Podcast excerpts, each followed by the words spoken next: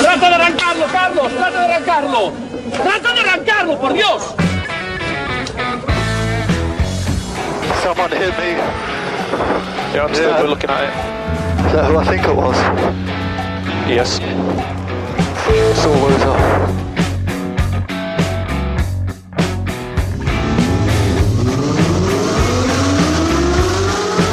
Izquierda buena más ojo corta, se cierra poco. Para derecha buena más corta, no cortar. Para izquierda rápida. Para derecha buena más, se cierra poco. Para izquierda buena más, se abre. Acaba buena más, se abre. Sasar. Para derecha buena más, no cortar. Para izquierda rápida, ojo, se abre. Para uno. Derecha rápida, ojo con fe. Rápida, ojo con fe. Acaba rápida menos. Bueno, bueno, bueno, bueno, bueno, ya estamos aquí de nuevo. Sí, amigos y amigas, bienvenidos, bienvenidas. Esto es Turbo Track. Oh, grazie ragazzi. Uh, che giro. Segunda generación MK4, si no recuerdo mal. Eso es, segunda temporada, cuarto programa y muy buenas tardes David, un sábado más. Aquí estamos, ¿eh? de nuevo en Turbo Track, dispuestos a ponernos al día sobre todo lo que acontece en el entorno del mundo del el motor eléctrico, no tan eléctrico e incluso de combustión. Eso es, una semana más en antena, eh, sábado hace un tiempo precioso y si no nos estás escuchando en directo, pues mira por la ventana y nos cuentas qué tiempo hace. Correcto, porque en la redifusión de lunes, por ejemplo, creo que ya va a hacer peor tiempo. Bueno, sol desde luego no va a hacer. No, a nos- esta nos hora no. redifunden por la noche, es complicado. Es complicado. Y en el podcast, pues ya depende de donde te encuentres. Oye, si nos escuchas desde el Caribe, manda también tu, tu fotito, tu stories eh, etiquetándonos. Ah, qué guay sería eso, sí. Y, oh, ¿Sabes lo que me mola a mí? Que la gente tendría que mandar. Eh, tendría que mandar a la gente fotos de los coches que alquila. Uh, estaría guay.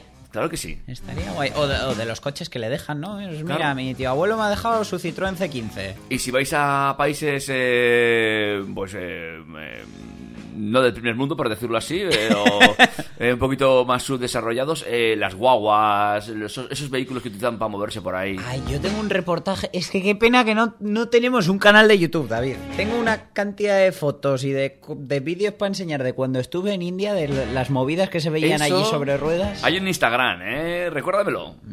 Arroba TurboTrack FM. Ahí está. Ahí, por ejemplo, puedes poner el vídeo, trocitos, puedes publicar fotos de esas cosas. Sí, pero ahí quiero feedback, ¿eh? Los TurboTrackers, por favor, y describiendo, mencionándonos. Claro que sí, que publica tu foto de ese vehículo que has utilizado en tus vacaciones y etiquétalo, ¿eh? Bueno, o si te cruzas con algo muy, muy curioso. También. pues También. Como hacen los amigos, por ejemplo, de Coches Espía. Mm, Luego coches hablaremos. Eh, sí, sí, porque esta semana nos han mandado recuerdos. Sí, sí, sí, ha habido ahí mm, tensión, amigos. Luego lo contamos. Como vamos a contar también noticias de la DGT, presentaciones, problemas con la ITV y lanzamientos importantes. ¿Tú te has leído la escaleta? Ay, incluso me la he impreso hoy. Señores, David se pone serio. Va a ser un Turbo Tracker serio. Sí, sí, sí, sí. ¿Algo más que añadir a todo esto que yo he dicho? Eh, poco más. Supongo que ahora vienen unos minutitos musicales, ¿no? Yo, para que la gente vaya tomando nota, sí que, por supuesto, abro siempre con un track musical. Pero que la gente recuerde ¿eh? Que lo primero es ir, ya hasta la vuelta del, del track musical, ya lo primero siempre toca la DGT. Hombre, pero eso eh, lo saben hasta los de la DGT que van a empezar a mencionarnos a nosotros. Claro que sí. En sus boletines. Claro sí, claro que sí. Pues eso, eh, arrancamos ya aquí, amigos y amigas, en eh, Turbo Track. Turbo Track.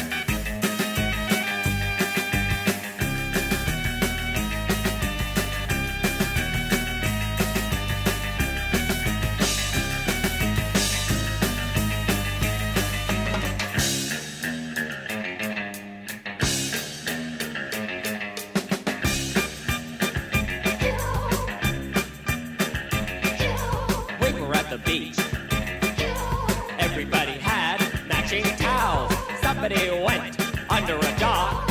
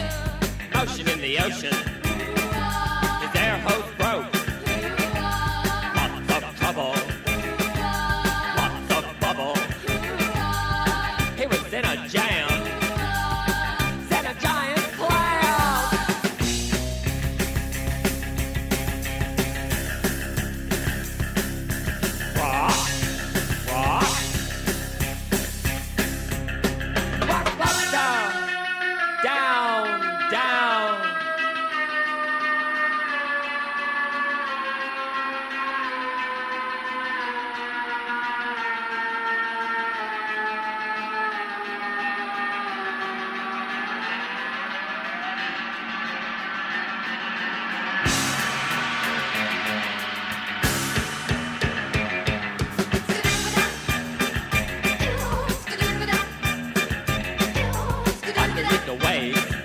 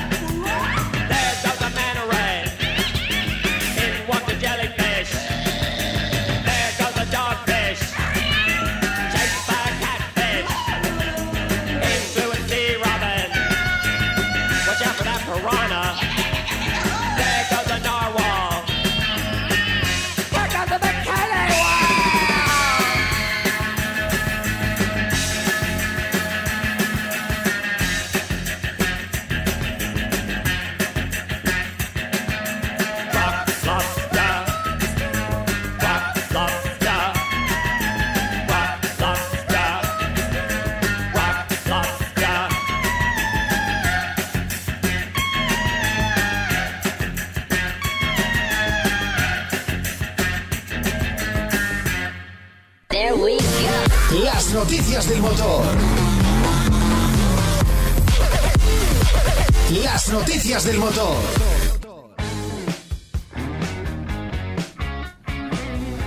Pues vamos ya, arrancamos con nuestras primeras noticias, como siempre, hablando de la extraordinaria DGT. De hecho, estoy pensando que igual deberíamos ponerlo casi al final del programa, porque hay gente que igual solo viene para escuchar lo de la DGT. Pues y como es lo primero, lo escucha y se va. Y si queremos meterle el programa a rosca. Pues también tienes razón, oye, habrá que hacer un estudio de mercado para esto. Vamos a empezar a ser un poco clipbaiters, como los, los youtubers que ponen títulos súper tendenciosos y luego Ajá. te ponen ahí algo que no tiene nada que ver. Sí. En plan, os voy a contar cuánto gano. Y te cuentan cuánto ganan de peso cuando comen tarta.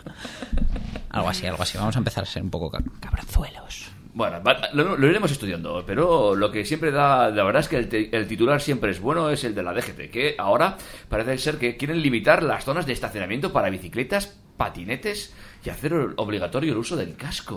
Exacto. Eh, atentos, porque quieren hacer eh, obligatorio el uso del casco. Habrá que ver cómo está la normativa en cada ciudad.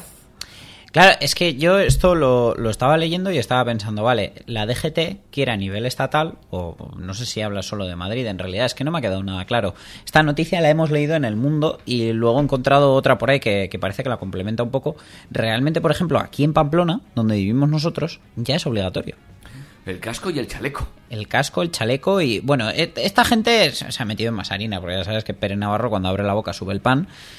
Pero bueno, en este caso no me parece mal del todo, ¿vale? Eh, quieren hacer un real decreto como en, en dos fases, una modificación de la ley. La primera, en la que el, el casco sea obligatorio. Eh, lo primero para ir más seguro y lo segundo, dicen, para que seamos más visibles, con lo cual entiendo que a lo mejor el casco homologado pues tiene lucecitas o, o reflectantes. Y ta ta ta ta. ¿Ves? Esto es lo que yo quería. Es muy importante que a estos vehículos se les vea, tras ser preguntado por la obligatoriedad del uso del casco tanto en patinetes eléctricos como en las bicicletas que circulan por las poblaciones. Y dicen, la DGT en este sentido siempre lo ha tenido claro, el casco debería ser obligatorio para las bicicletas y debe ser obligatorio para patinetes. Son usuarios vulnerables en sí mismos, independientemente de que vayan a una velocidad distinta del peatón. Son usuarios vulnerables en la vía. Entonces, bueno, eh, tráfico quiere exigir eh, a los usuarios de patinetes el uso de casco y de chaleco y que se disponga de seguro. Que eso es una obligatoriedad que establecería en un segundo paquete normativo posterior a la, a la publicación de, de este primero, porque la verdad, mm, esto ya lo han intentado con las bicicletas y no lo han conseguido. Entonces van a tener que hacer muchas modificaciones de ley, pero bueno, mm, más tarde o más temprano yo creo que llegará. Lo que pasa es que, claro, esto pone en serio apuro, por decirlo de alguna forma, sobre todo a las empresas de alquiler de patinete, por ejemplo. Porque, ¿cómo haces para dejar el casco en, eh, en el patinete, el chaleco? Claro, es que el- así como el seguro, por ejemplo, ellos lo tendrán más fácil porque pueden tener eh, asegurados en una póliza todos sus, De hecho, sus eso- vehículos de movilidad personal, eso es. Pero claro, el casco pues no es como una moto de car sharing como la Secultra y todos estos que al final tienen un cajoncito donde siempre vas a tener el casco. Entonces, pues no sé, igual te piden un selfie con el casco puesto para que se desbloquee el patinete. Alguno llevará una foto suya siempre, pondrá taca. Y luego está el tema B, los particulares, los que eh, pretendemos usar eh, nuestro patinete para ir de un lado a otro. Claro, eh, bueno, pues ya tienes que llevar el casco, el chaleco, el seguro. Bueno, pero el a mí eh, pff, el chaleco va a ser un poco más complicado, pero el casco, aparte de que me parece indispensable y, y yo no usaría un patinete sin casco, hay algún modelo yo yo anduve buscando porque creo que hay uno de Xiaomi que es plegable, es como un plato, Sí. lo haces clac clac y ya puedes meter la cabeza dentro. No sé si hay tallas o no, porque a alguno no le cabrá la cabeza, pero pero sí hay hay algún casco plegable homologado y suficientemente seguro, porque claro, echa la ley, echa la trampa. Alguno se pondrá el frutero de casa y ya está. El- el- lo que antes cuando hace años me acuerdo cuando mi hermano se compró la primera moto llevaba el quitamultas, que era pues Sí, un calimero. sí, que eso protegerte protegía más, más bien poco. Además, de hecho, tapaba tan poco la cabeza que yo decía, es que según cómo se dé el golpe le va a matar el casco. verdad, verdad. Segunda parte de la noticia. Eh, ha habido un, un congreso eh, impulsado por la Asociación de Personas con Lesión Medular y otras discapacidades físicas, ASPAYM, ASPAIM, y Pere Navarro ha ido y ha participado. Y bueno, eh, hay una, han hecho una campaña dentro de este congreso que se llama Por aquí no puedo, por aquí no paso, que hablan básicamente de que el- las aceras son para peatones, para sillas de ruedas y para carritos de niños. Entonces quieren sacar todos los vehículos de movilidad personal y las bicicletas de las aceras, que tampoco está mal, pero para ello, señores, tendrán que habilitar eh, vías para ello un carril bici, un carril lo que sea, pero que sea seguro para circular. Por otro lado, dicen que tampoco quieren estos vehículos estacionados en la acera. La realidad es que tú vas por una ciudad grande donde haya empresas de alquiler de vehículos de movilidad personal, de patinetes, y te los encuentras tirados por todos los sitios. Cierto es. Es que vas tropezándote con los patinetes. Entonces, sí que me parece lógico que habiliten áreas donde dejarlos y cogerlos. Eh, Por ejemplo, cuando fui al Salón de Frankfurt, había, pues eso, como aparcamientos de bici específicos para los, los patinetes y la gente respetaba generalmente el cogerlo ahí y dejarlo allá. En el, en el supuesto de que no hubiera, sí que te encontrabas alguno, pero igual estaba apoyadito en la pared, tal, no como, como me ha pasado a mí andando por Madrid, que en medio de la acera tienes que saltar el patinete. Cierto, cierto, cierto. Entonces, Pere Navarro ha dicho que habrá que sacrificar plazas de aparcamiento de coches para dárselos a los vehículos de movilidad personal, bicis y motos, que cada vez hay más. El, el auge del- de las motocicletas de 125 o menos, que al final son las que podemos conducir cualquiera con el carnet de coche, o las de 49 con licencia de ciclomotor, así como las motos de, de sharing, de compartir, como Ecultra y todos estos, es que cada vez hay más opciones de movilidad y estamos menos preparados hablando de infraestructura para ello. Entonces, eh, a mí me parece bien que, que habiliten unos espacios para ello, porque al final es un verdadero coñazo, hablando mal y pronto, ir encontrándote los patinetes por ahí tirados.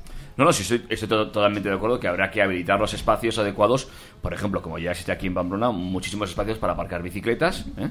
Pero también habrá que tener en cuenta cómo hacemos para regular quién no aparca la bicicleta en su sitio, o el patinete, o la, o la motocicleta en su momento. Al final, los de los que sean compartidos es fácil, porque la empresa sabe mm, quién está usando el, el vehículo y sabe dónde lo está dejando. Entonces le puede penalizar o lo que sea. Pero claro, tú vas con el tuyo personal, pero bueno, bien pensado tampoco lo vas dejando por la calle. Claro, tu, tu patinete personal no, pero sí, por ejemplo, eh, tu bicicleta, que la atas a cualquier farola. Mm. No, no, esto, esto hay que regularlo porque estamos llegando ya a unos volúmenes que, que preocupan.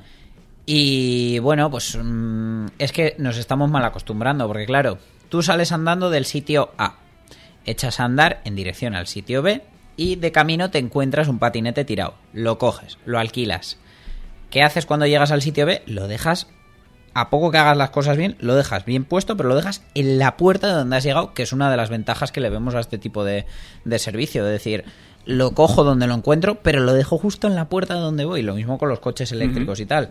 Entonces, claro, habrá quien se queje de, "Jo, es que yo de donde voy a, de un sitio a otro, el parking pilla lejos, tal. Bueno, lo que hablábamos ahora fuera de antena.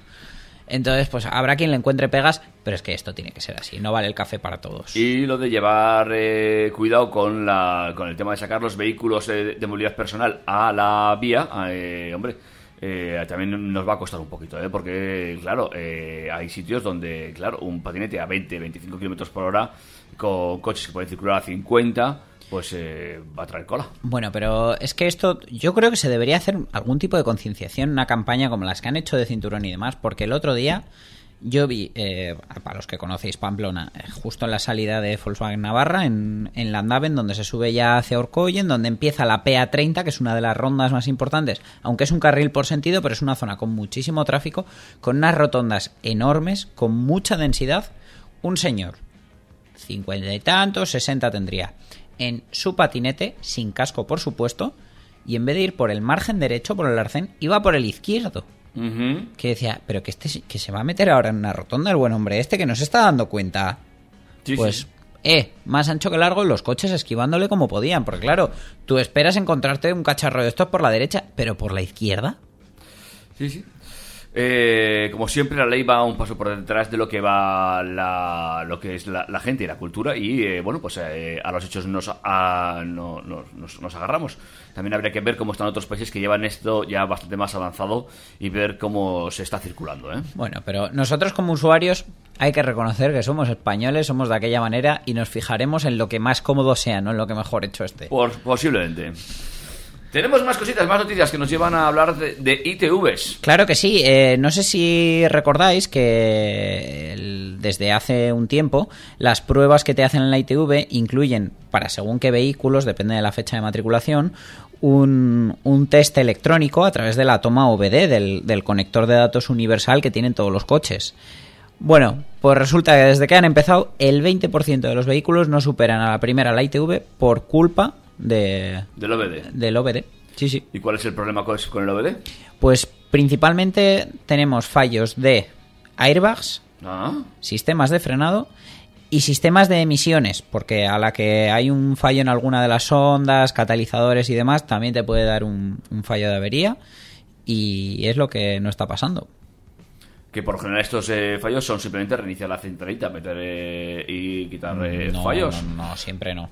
No siempre. no he dicho siempre, he dicho muchos muchas veces. Es que la- gran mayoría, incluso soltando los bornes de la batería durante 15-20 minutos, ya con esto se resetea todo y no volvería a dar. Pero claro, el problema son los fallos no intermitentes, sino fijos, que dan, pues eso, sistemas anticontaminación, sistemas de seguridad como cinturones y airbags, sistemas de frenado, etcétera. Así que bueno, por lo menos, si es relacionado con esas cosas, a mí me parece bien que echen a la gente para atrás, porque ves cada peligro con ruedas, con la pegatina de la ITV. Sí, a mí también. Cierto es, ¿eh? que se ven cosas eh, que dices, eh, pero ¿en serio qué pasó en la ITV?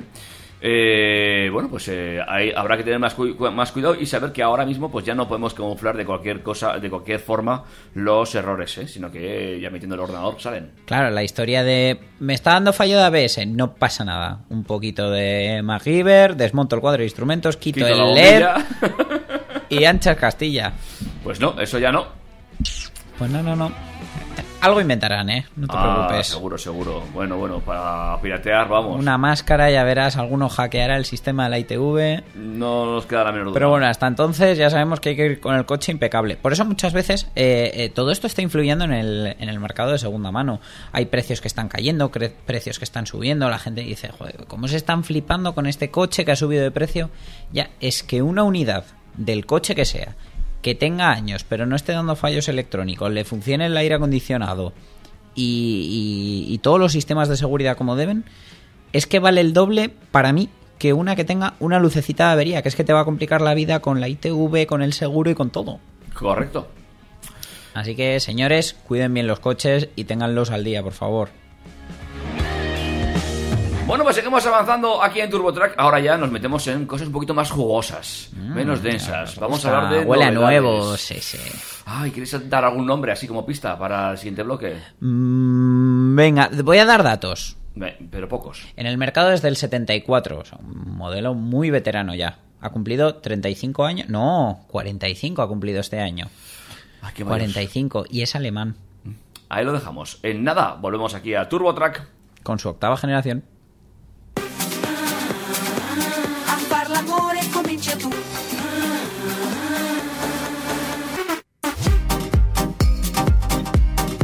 Turbo, Track. A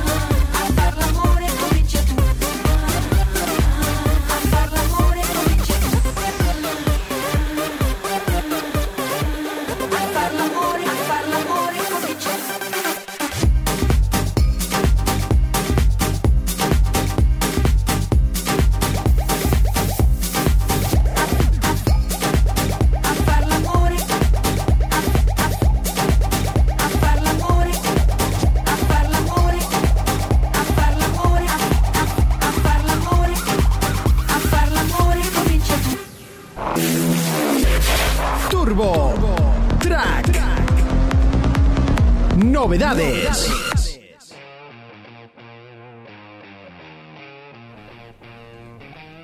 Pues ya lo anunciábamos antes de salir de este bloque. Hay un montón de novedades esta semana y empezamos por eh, el veterano.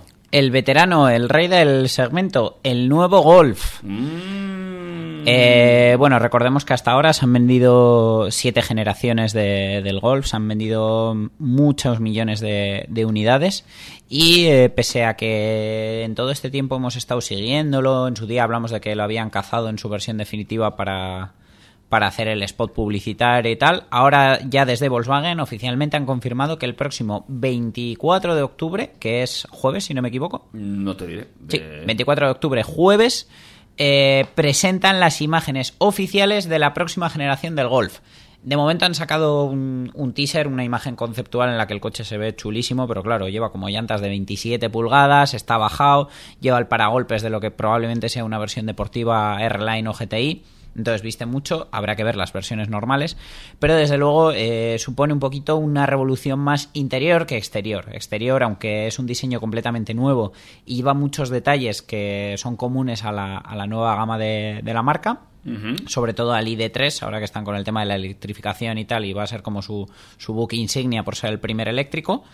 El, el Golf, bueno, cambia más sobre todo en la parte interior, que pasa a llevar una pantalla flotante que preside todo, eh, un cuadro de instrumentos digital más grande, una palanca de cambios rediseñada para los coches con cambio automático, va, va a ser como un interruptor pequeñito. Entonces, promete mucho. La verdad que lo que hemos visto, pues eso, muy parecido al ID3 por delante, muy parecido al Tiguan por detrás, pero hasta el día 24 no tenemos imágenes oficiales. Suponemos que lo que vimos en el rodaje del spot era, era el coche en versión definitiva. Y bueno, yo estoy ya deseando verlo. Ya sabemos además lo que viene detrás del Golf, no. que son el Audi A3, Ah. el Skoda Octavia y el Seat León, porque están los cuatro en fase de desarrollo a la vez, se van a lanzar prácticamente a la vez y se van a empezar a comercializar prácticamente a la vez. Por lo que se ha dejado ver, eh, en el A3 no lo sé, porque no, no he llegado a ver el interior todavía, pero en esta generación más que nunca se van a aparecer el, el Golf, el León y el Octavia más que nunca. Van a ser muy muy similares, pero sobre todo porque pasan a tener un concepto más minimalista, pierden mandos, pierden como parte del salpicadero y, y la mayor parte de importancia, por así decirlo, se la va a llevar la pantalla central, que es muy similar en los tres. Eso te iba a decir, el interior es como muy, muy, muy, muy... eh, estamos viendo imágenes conceptuales, como tú bien has dicho, pero muy minimalista, ¿no? Eh, prácticamente, de momento parece que se, se- se- se- cada vez más se lleva esa estética de a- a eliminar botones y llevarlo todo hacia las pantallas. Estoy, estoy viendo la misma imagen que estás viendo tú. El, hay una parte que no, no me termina de convencer y es, así como en Mercedes ya sabes que el, el cuadro de instrumentos y la pantalla central es todo uno, por así decirlo, que parece un iPad alargado gigante. En el caso del Golf, está unido como se ve en esa pantalla conceptual, pero en uno de los coches que se vio de fotos espía y demás, se vio que entre ambas pantallas había un plástico negro que por lo menos en esa unidad era de dudosa calidad. O sea, quedaba como un pegote. Se veía que era un plástico negro dividiendo las dos pantallas, además curvo. A ver cómo solucionan esto en las versiones de producción. Seguro que el, coche no queda tan mal rematado como parecía en aquella unidad. Pero desde luego, en ese sentido, por ejemplo, el- lo que se ha visto del León y el Octavia, hay más diferencia entre lo que es cuadro instrumentos y la pantalla central. Y creo que a priori parece que está mejor solucionado. Pero bueno, a ver qué, qué nos ponen. No obstante, las pantallas parece que siguen teniendo el, el formato clásico 4 tercios, cuando el- en muchas marcas como Mercedes, Kia y Hyundai, por ejemplo, lo están empezando a introducir, el, el XCID lo- o XCED, como les ha dado por llamarlo a los de Kia España ya lo llevan, llevan pantallas mucho más alargadas, que igual son un formato 16-10 o incluso 16-8. Muy, muy alargadas y, y más bajitas. O igual de altas, vamos, pero el doble de, de largas. Eh, uno está apostando por las pantallas y la semana pasada hablábamos de que no sé qué marca estaba pensando en retirar las pantallas. No recuerdo la cual, ¿no? No, pero Mazda lo que quería era quitar eh, la interfaz táctil. Eso. Quería dejar la pantalla, pero con una interfaz de, de mando, de botones, de ruedita, de lo que fuera. En este caso, eh, perdemos las dos ruedas que la gente considera importantes, que son la de regulación de ventilación del clima y la de regulación de volumen y encender apagar el sistema. Eh, ya os conté que por lo menos los controles bajo la pantalla van a llevar los de temperatura y velocidad de ventilador, con lo cual no lo perdemos del todo. Y en la parte izquierda, donde accedemos a los mandos de luces y tal, vamos a tener el botón de desempañar de manera que siga siendo físico, que era una de las mayores preocupaciones de la gente, de una función tan esencial como es desempañar, que no tengas que andar paseándote por los menús del coche para activarla. Bueno, pues iremos viendo cómo, estaremos atentos a esa, a esa presentación. eh, nada, en eh, apenas 15 días. Nada, el, el TurboTrack que viene, no, el siguiente ya hablaremos de él. Y eh, iremos, y- iremos también siguiendo las sucesivas presentaciones del grupo Volkswagen. Sí, sí, porque vamos, a mí me tienen ya en vilo. Así como hay gente que nos ha dicho, a mí esto no me quita el sueño, a mí sí, quiero verlo ya. De momento, ¿a ti lo que ves del Golf te convence o no? Mm, Me gusta, me gusta. Eh, Hay gente que ya directamente, sin haber visto las imágenes oficiales, dicen que lo odian. A mí me gusta mucho. Me parece que, que esta va a ser una, una generación más acertada. Lo que se ha visto, por ejemplo, del, Octavia, se ve un coche más serio, más parecido al Superb. El León parece más dinámico todavía. Me parece que están diferenciando un poco más los caracteres entre ellos. Y yo creo que va a estar muy bien. Y bueno, que va a ser en superventas, eso no lo duda nadie. Porque cuando Volkswagen no ha vendido un Golf. Bueno, pues iremos viendo, iremos siguiendo la trayectoria de este vehículo eh, que supongo que estará ya en la calle el próximo año. Sí, sí, pero vamos, hay gente que está ya esperando para dar la reserva. Vamos con otra nueva presentación. En este caso, Bueno, no es presentación, presentación. sí, el- es con colación la llamaríamos. Esta semana no, hemos estado ahí de charla con la gente de Coches Espías que, que nos ha contado, bueno, que se han filtrado fotos de la maqueta de producción del Alfa Romeo Tonale, que si recordáis es un sub más pequeñito que el Stelvio, de el que yo ya vi la versión concept en, en el Salón de Barcelona, ya os lo conté, es un coche muy bonito, con un tamaño más contenido, algo que yo creo que van a vender más, aunque la verdad eh, hay una cosa que, que le escama a todo el mundo y es que Alfa Romeo está tardando mucho en hacer efectivos estos lanzamientos. Entonces, mm, se les están quedando los coches viejos antes de Antes de venderlos. sacarlos. Tenemos a la venta el Julieta que lleva ya mucho tiempo en decadencia porque es un diseño de hace 10 años. El Julia para cuando lo sacaron, aunque es un coche precioso y que va muy bien, ah, ya está pidiendo un restyling y todavía no se lo van a hacer hasta el año que viene, finales. Y este Tonale, pues es muy bonito, pero dicen que hasta 2021 no lo vamos a tener en la calle. Se nos queda viejo ya. A mí la verdad me extraña porque si ya han hecho la maqueta de producción, no sé realmente cuánto tiempo necesitan luego para llevarlo a la calle. Pero bueno, la cosa es que se han filtrado fotos de, de la maqueta de dentro de Alfa Romeo y bueno, me han contado que incluso la responsable de, de comunicación de FCA se ha dedicado a llamar por teléfono a los medios para decirles, oye, por favor, no saquéis esto, ha sido una filtrada, no queríamos mostrarlo todavía. Pero la realidad es que Internet tiene el poder que tiene, ya se ha hecho viral y todos podemos ver ya las imágenes del Tonale que a ver si os lo cuelgo luego en Instagram para que lo veáis, porque en realidad una cosa que a mí me ha sorprendido es que el coche de la versión de producción, bueno, por lo menos la maqueta, no difiere mucho del concept. Pasa a tener retrovisores, tiradores de puertas, esas cosas que necesitan los coches de verdad y no, y no los concept. Pero la verdad mantiene bastante la esencia, entonces bueno, a día de hoy es un coche muy bonito, igual en 2021 cuando llega a la calle es un coche que ya tiene la imagen muy gastada, que esa es otra, al final si dejas ver el coche mucho tiempo antes de lanzarlo, para cuando llega la gente ya está aburrida. Sí, está aburrido y está ya incluso pidiendo los retoques, ¿no? El cambio. Oye, Están pidiendo un restyling y todavía no han vendido el primero, o sea que imagínate. Eh, de todas formas, muy confiados la gente de Fiat, eh, de, perdón, de Alfa Romeo, esperando eh, que la gente no filtre estas cosas. eh. se filtran secretos de Estado. Alguna, alguna medida de seguridad han incumplido, porque al final, fíjate, bueno, Volkswagen ha hecho todo lo posible para que no viéramos el Golf, como hablábamos antes, y se vio el rodaje del spot. Fíjate, el que con el que han conseguido mayor secretismo y tal ha sido con el León y con el Octavia, que realmente nadie lo ha visto al 100% y lo ha fotografiado, porque obviamente hay gente de- dentro de la marca, gente que cogen para realizar encuestas y tal, que los han visto, pero les han quitado el móvil, les han quitado el reloj, les han quitado cualquier cosa que llevaran que pudiera hacer fotos. Cierto es que todavía no hemos visto uno, uno entero real. Real, real. Eso Hemos es. visto enteros reales, pero con ese camuflaje que les ponen ahora tan chulo, ¿eh? Así que ya sabéis, ahora en arroba turbotrackfm, si os cuelgo la fotito, me contáis qué os parece el, el tonale.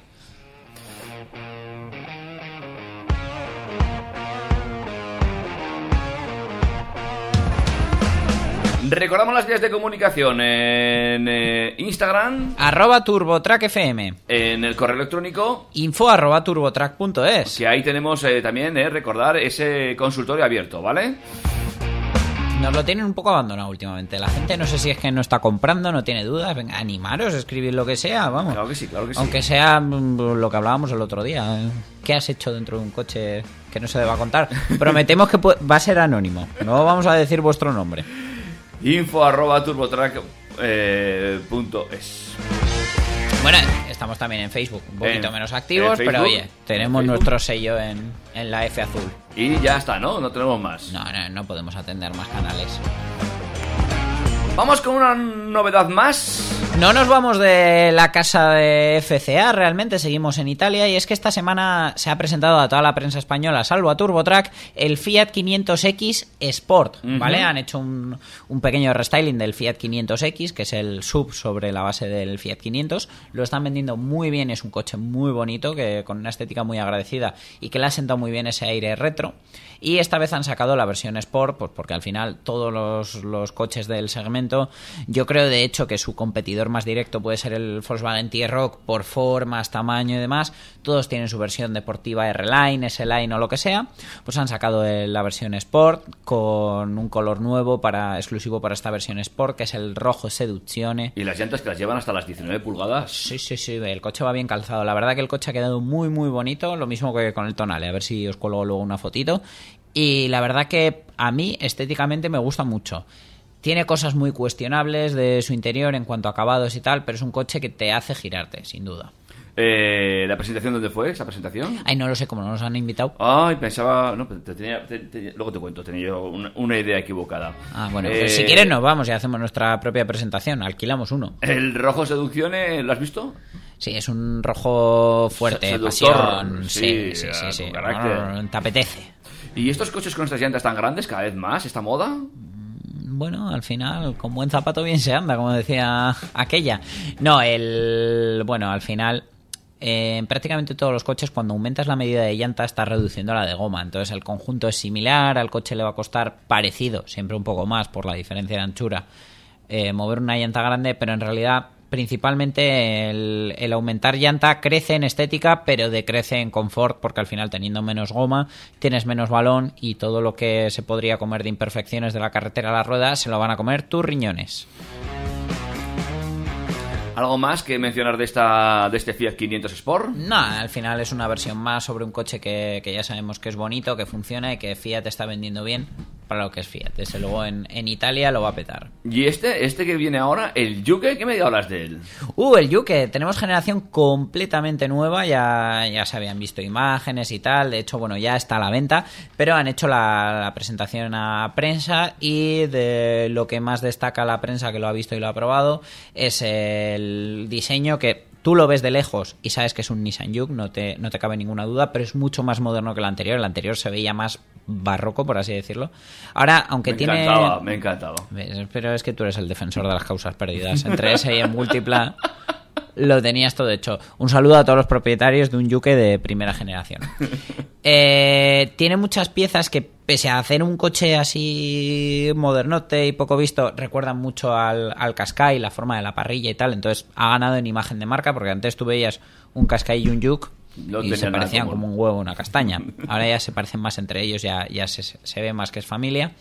La prensa ha destacado el nuevo motor de un litro y tres cilindros gasolina con turbo de 117 caballos, que por lo visto va muy bien y es muy ahorrador.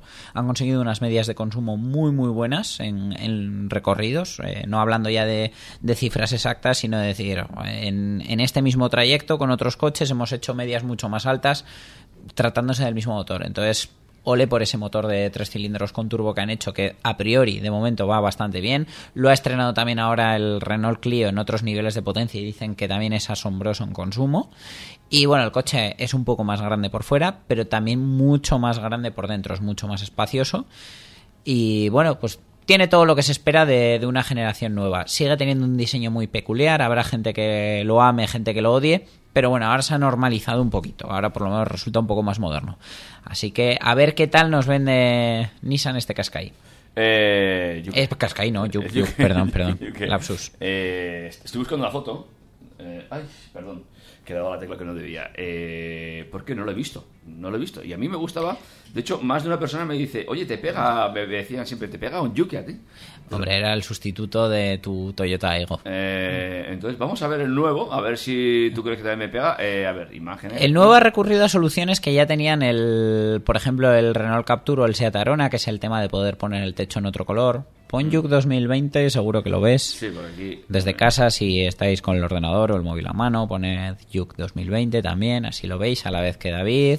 Eso es. Muy bien, les vamos a dar una clasecita de Google. Ya está, ya está. ¿Qué te Ah, parece? eh, Esa especie de cruz que hacen los faros principales Sí.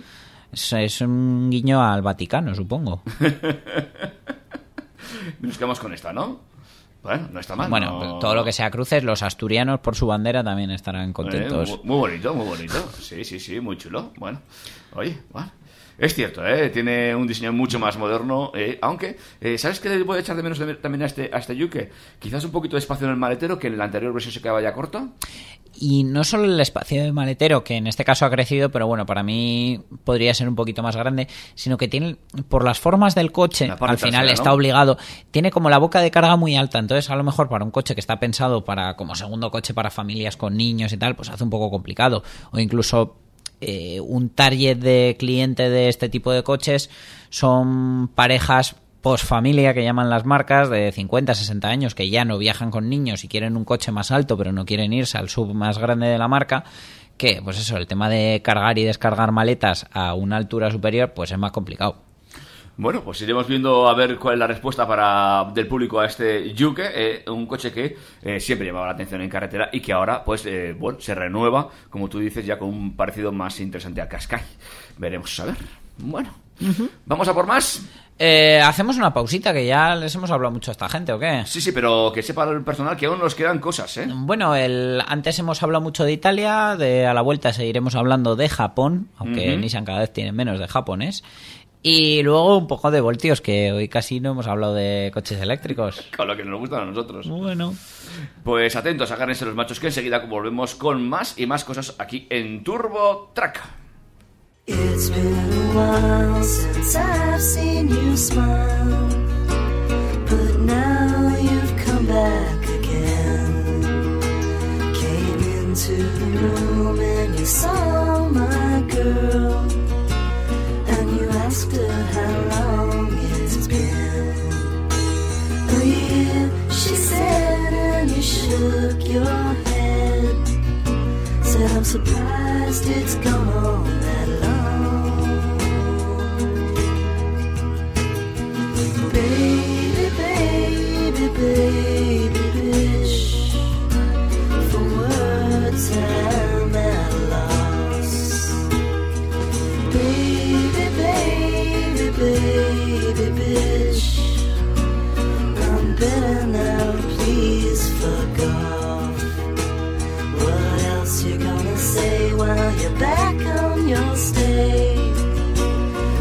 something, maybe nothing, we'll see. It's just too bad you're beautiful, I guess. I wasn't for you and you weren't for me. Baby, baby, baby, bitch. Please slip back into yourself.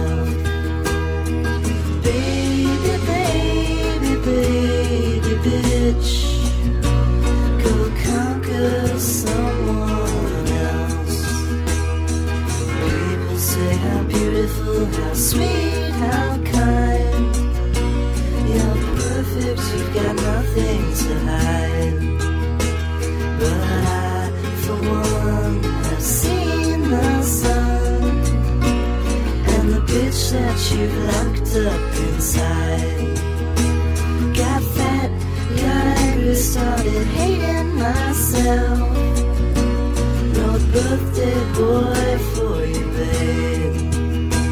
Now skinny and sick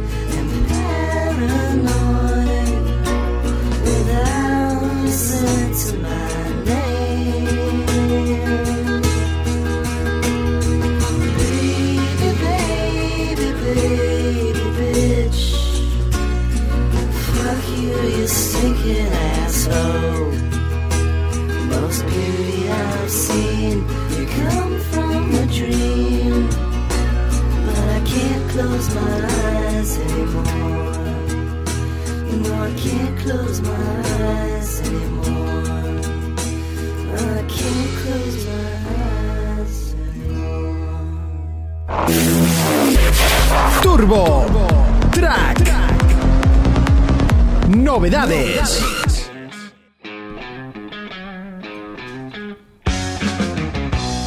Hemos dicho al empezar este Turbo Track 4 que veníamos cargados de novedades y es que aún nos quedan. Y mira que llevamos rato hablando de coches nuevos, de presentaciones. Parece que no, pero el mundo del motor siempre tiene cosas nuevas. Y eh, bueno, ¿hasta dónde nos vamos? Hasta Ibiza, donde los japoneses de Lexus, ya sabes la No han marca... elegido mal sitio. No, no, desde luego. Pero bueno, es, es que claro, es la marca de lujo de Toyota, se lo pueden permitir. Han mandado a toda la prensa española a conocer la quinta generación del Lexus RX 450H, que para mí, para mi criterio, fue el primer sub híbrido de, de formato premium, por así decirlo. Esta es la quinta generación, ha sido un exitazo de ventas en los Estados Unidos y sale en España a la venta desde 74.900 euros. Bueno, no está mal. Es un buen pellizco para un coche híbrido, ¿has dicho? Sí, sí, sí, porque Lexus ya solo vende coches híbridos. De hecho, hay una cosa muy curiosa que el, bueno, tengo una, una persona conocida trabajando en Lexus que me dijo, no, no, es que ahora mismo ya solo vendemos híbridos. Le digo, "Joder, ¿y eso cómo lo afrontas? O sea, quiero decir, el cliente lo sabe ya cuando llega, ¿no? Y me, me explicaba el proceso de atención en Lexus y me llamaba la atención porque había que ir con cita previa, cosa que me parece muy bien, pero claro, bueno, tú llegabas allí sin saber nada, hola, buenas, vengo a ver esto, no lo siento, trabajamos solo con cita previa, entonces mm, toma tu cita para cuando te venga bien, bueno, ya reservabas cita y llegabas. Una vez llegado al concesionario Lexus, eh, lo primero que hacías era una prueba de conducción, porque claro, solo hay una mecánica híbrida para cada modelo. En algunos casos dos, pero siempre híbrido. Entonces, si probabas el formato híbrido y no te gustaba, hasta luego. O sea, es que no tienes otra opción. No es como en su hermano Toyota, que si no te gusta el híbrido todavía te puedes comprar el gasolina y el diésel en algunas versiones, cada vez en menos. Entonces, si te gustaba el híbrido, ya pasaban a lanzarte una oferta, pero si no te gustaba la conducción del coche, No tenía ningún sentido. eso es. Entonces me parece una cosa que estaba, estaba muy bien enfocada. Pero bueno, estoy mirando a ver qué, qué mecánica lleva, porque la verdad a mí ya en estos precios a veces se me va. Entonces quiero ver, quiero ver. El coche es precioso. El coche es muy bonito, es muy elegante, muy fino y muy grande.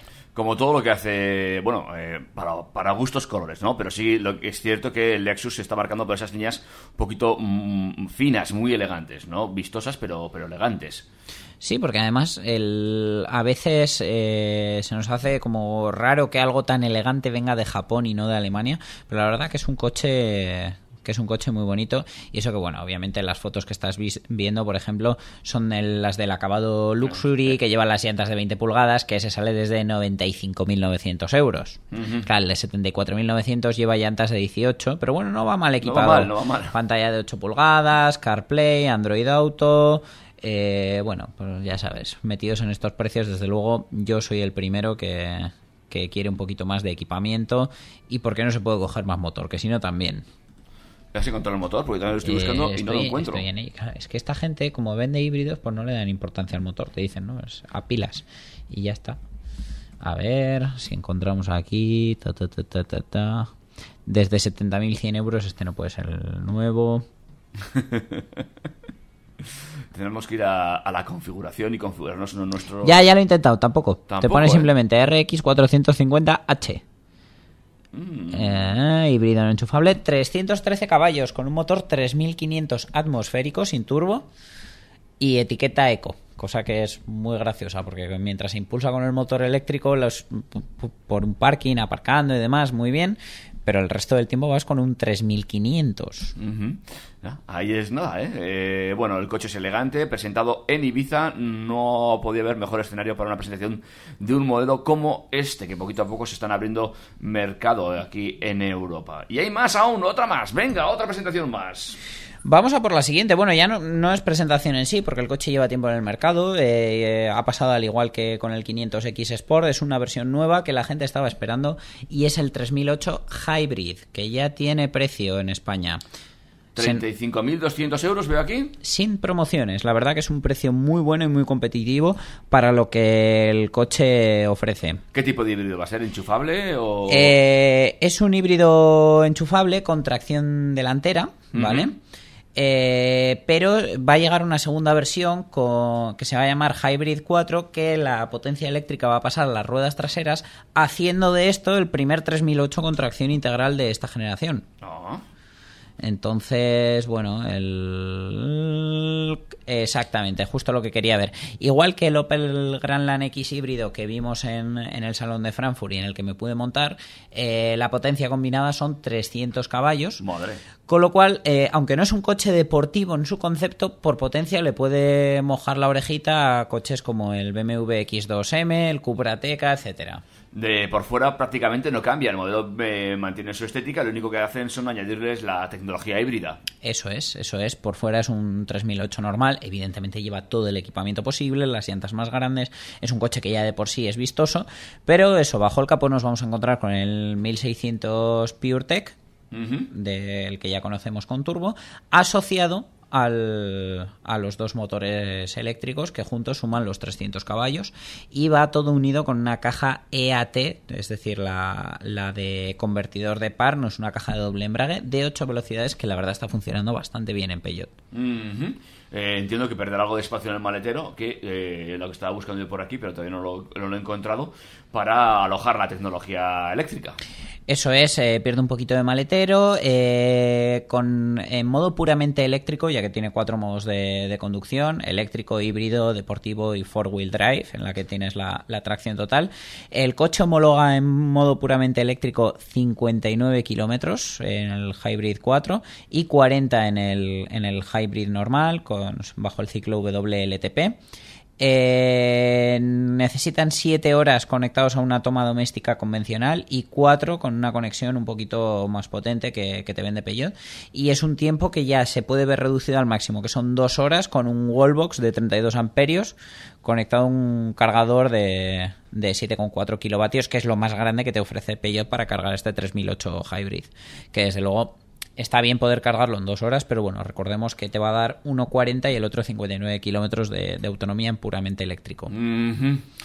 El interior no cambia prácticamente nada, solo que el, el, el iCockpit pues tiene nuevas vistas de conducción y tal. Y fíjate, en este, como no hay cuentas revoluciones como tal, sino un indicador de potencia, pues a lo mejor a mí ese toque que tengo con el cuenta revoluciones invertido del, del 3008, pues se me pasa un poquito.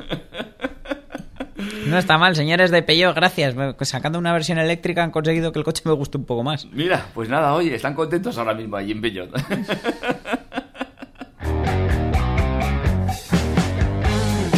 No sé si tienes nada más que añadir a este efecto. Nada más, eh, si alguien lo prueba, si alguien sabe un poquito más de este coche o de cualquiera de los que hemos hablado, que nos escriba. Tenemos escasamente dos minutos para hablar de ciudades eh, seguras.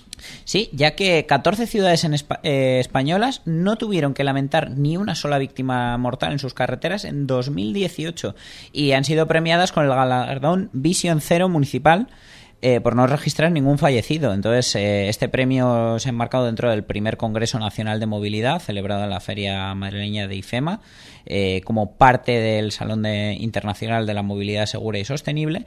Entonces, pues eso, han premiado a ciudades de más de 100.000 habitantes que no han tenido siniestralidad mortal. Eh, ta, ta, ta, ta, han sido Alcalá de Henares, Parla, Torrejón de Ardoz y Alcobendas en, en, la, en la Comunidad de Madrid. Eh, en Cataluña, Lérida, Mataró, Santa Coloma de Gramanet y Reus. Y a ellas se suman las andaluzas Cádiz y Jerez de la Frontera, Burgos, Logroño y la ciudad de Teide en Las Palmas de Gran Canaria. Un aplauso para estas 14 ciudades que se plantaban en el pasado año sin víctimas mortales en sus calles. Así que el resto que vayan copiando sus medidas o su formación o su forma de conducir, porque desde luego es una muy buena noticia. Nosotros los que vamos a ir copiando ahora mismo es la forma de marcharnos a disfrutar de este sábado. Eso es, vamos a disfrutar del fin de semana de este sábado festivo que aun siendo la Virgen del Pilar, aquí estamos al pie del cañón en TurboTrack. La semana que viene, más y mejor. Y si estás en Zaragoza, disfruta de las fiestas. Y si vas a estar, porque igual estás escuchando otro momento, pues también. Bueno, igual estás escuchando TurboTrack de camino a las fiestas del Pilar, así que pásatelo muy bien, bebe con moderación y no conduzcas si has bebido. Exactamente. Dani, Un placer, David. nos escuchamos la semana que viene. Con los oídos. Hasta luego. Adiós.